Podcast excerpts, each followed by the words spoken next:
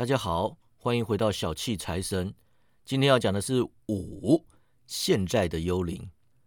石谷基打呼打到一半惊醒啊，坐在床上厘清思绪，心里清楚快要凌晨一点了。他觉得自己是在适当的时机恢复意识的。为了跟雅各马里找来的第二个幽灵碰面，他打开所有窗帘，然后躺回床上，专心监视窗户。他不想再被突然出现的幽灵吓到了。一点钟响，但幽灵没有出现。五分钟、十分钟、一刻钟都过去了，但还是没有幽灵。他一直躺在床上，打从钟响以来就沐浴在一道红光中。来历不明的光源就跟十几个鬼魂一样害人呐，而他完全不了解这道光代表什么意义。过了好一阵子，他才终于想到光线或许来自隔壁房间。他轻轻起身，穿上拖鞋，走到门边。石谷基的手一碰到门锁，立刻听见有个奇特的嗓音呼唤他的名字，要他进去。他照做。那是他的房间，只是看来不太一样。墙壁和天花板布满常青树叶，看起来很像树林，长有许多亮眼的莓果。冬青、谢寄生、常春藤的叶子反射光线，仿佛许多小镜子散布其中。火炉中光芒耀眼，远比这些年来石谷鸡或马里生的火明亮。地上堆满了鸡鸭鱼肉、海鲜甜点、蔬菜水果，香气弥漫。沙发上坐着一个慵懒的巨人。举着手上的火把，照亮站在门外偷看的石谷基。请进！幽灵大声道。石谷鸡脸色羞怯地走进去，低头来到幽灵面前。尽管幽灵目光透彻亲切，他还是不愿直视他的眼睛。我是现在的耶诞幽灵，幽灵说：“看着我。”石谷基恭敬照做。幽灵身穿朴素的深绿色长袍，露出胸膛。长袍下赤脚裸露，头上戴着冬青花圈，垂落小冰锥。他发色深棕啊，狂放不羁，就像他亲切的脸、明亮的眼、摊开的手、愉快的嗓音、无拘无束的仪态、欢乐的气氛。他腰上挂着古董剑鞘，不过鞘中无剑，布满锈痕啊。你没见过我这样的幽灵，幽灵说：“没。”石谷基回答：“你也没见过我家族中年轻的一辈，哎，就是我那些近代出生的哥哥。”幽灵继续问：“哎，我想没有。”石谷基说：“哎，恐怕没有啊。你有很多哥哥吗？啊，幽灵？呃，超过一千八百个啊。”幽灵说：“啊，要养这个家可真不容易呀。”石谷基说：“现在的耶诞幽灵起身。”哎，幽灵，石谷基恭敬地说。带我去你要带我去的地方吧。我昨晚被迫踏上旅程，但我有学到宝贵的教训啊。今晚如果你有东西要教我，呃，请让我从中获益。摸我的袍子啊！石谷基照做，紧紧握住。房中的一切转眼消失，夜晚也随之而逝。他们来到耶诞节早晨的城市街头，人声喧哗，大人忙着铲雪，小孩则四下玩耍。尽管天色阴暗，雾气四溢，城里的气氛却像是晴朗的夏季般清爽欢乐。在屋顶铲雪的人都很愉快，于胸墙后方互相招呼，互丢雪球，哈哈大笑。家禽店店门半开，水果商生意兴隆。没多久，人们换上最好的衣服，最开心的容貌，开始往教堂集结。小巷子里涌出许多穷人，带着晚餐前往面包店煮食。幽灵对这些穷人很感兴趣。他跟石谷鸡站在一家面包店门口，拿他的火把在路过的人的食物上熏香啊。那是一只很奇特的火把。每当有人拌嘴时，他只要挥挥火把，就能让对方恢复愉快的心情。他们会说：“我们不该在耶诞节吵嘴。”哎，一点也没错呀。你的火把有什么特殊口味吗？石谷鸡问。哎，有啊，我的口味。哎，今天任何种类的晚餐都有效果吗？石谷鸡问。哦，只要是出于好心给予的，特别是给穷人吃的。为什么特别是给穷人吃的呢？石谷鸡问。因为穷人特别需要嘛。幽灵啊！石骨鸡过了一会说：“我怀疑你想剥夺这些人单纯的快乐。”我幽灵大叫啊！哎，你每到周日就剥夺他们主食的器具一次啊！通常是在他们真的有东西吃的时候。石谷鸡说：“不是吗？”我，你打算禁止这些店在周日营业呀？石谷鸡说：“哎，那是一样的意思嘛。”我打算呢，幽灵大声说：“哎，如果我弄错了，请见谅啊！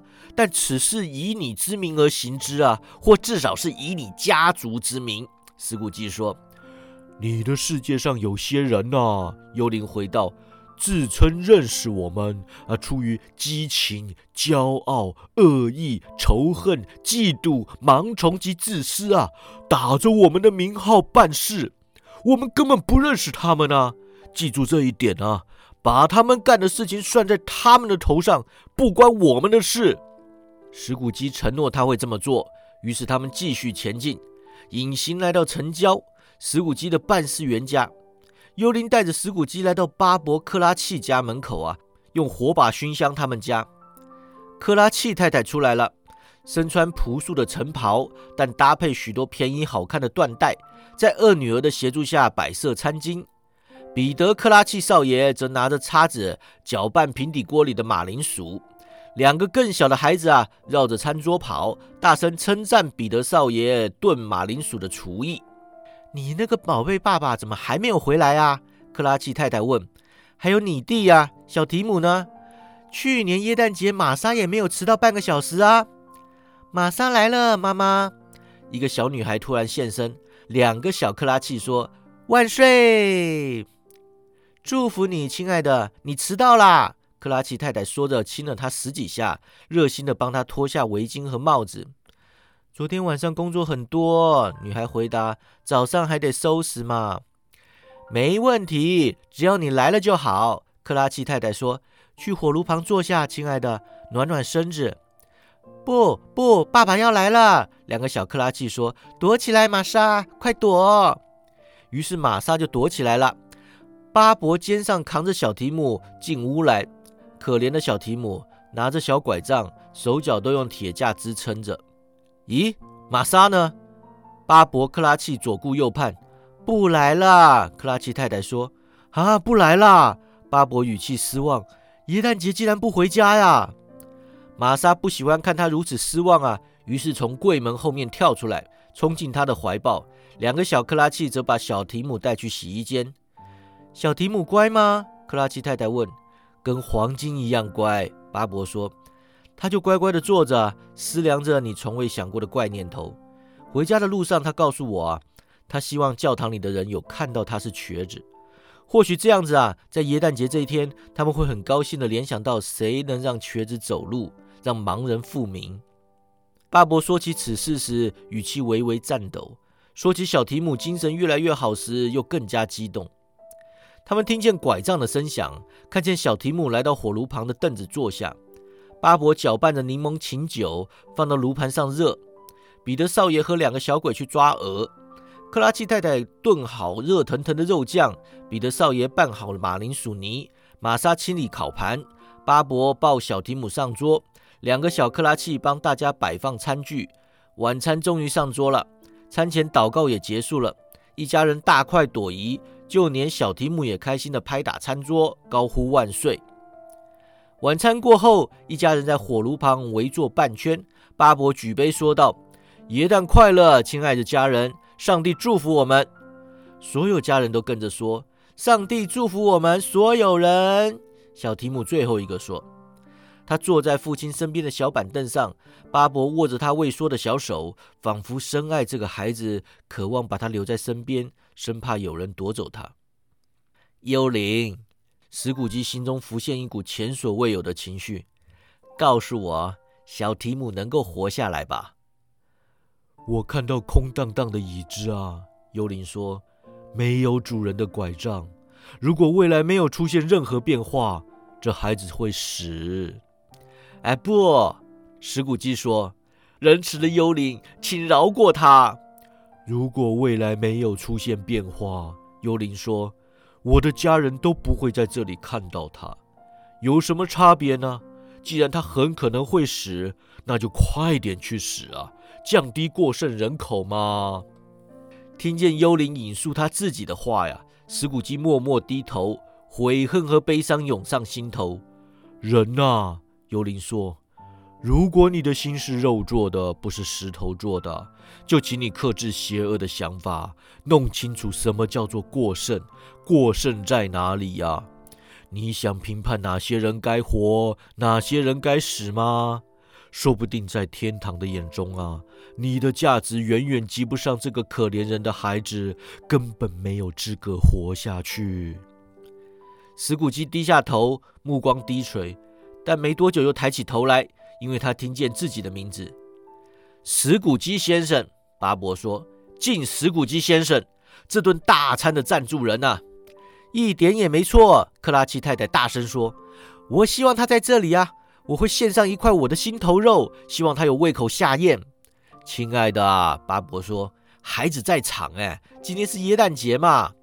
今天肯定是耶诞节。”他说：“所以我们才会祝福那个令人作呕、小气吝啬、铁石心肠、冷酷无情的家伙。你知道他就是罗伯特，没有人比你更清楚这一点。”可怜的家伙，亲爱的巴伯轻声回应：“耶诞节，我愿意为了你，为了这个节日，举杯祝福他身体健康。”克拉奇太太说：“不会为了他，愿他长命百岁，耶诞快乐，新年快乐，他会非常快乐，我绝不怀疑。”孩子们也举杯祝贺啊，但是毫不真诚。小提姆最后一个举杯，但他一点劲儿都提不上来。石谷基是这个家庭的妖怪。光是提起他的名字，就让聚会蒙上阴霾，足足五分钟才消失。度过邪恶石骨鸡带来的阴霾后，他们再度兴高采烈，开始闲话家常。他们不是大户人家，穿着打扮都很简陋。他们衣不蔽体，鞋子不防水，或许很常去当铺，但他们过得很快乐，心怀感激，享受彼此的陪伴，满足现状。他们的影像消失时。石谷基目不转睛地看着他们，特别是小提姆。待续。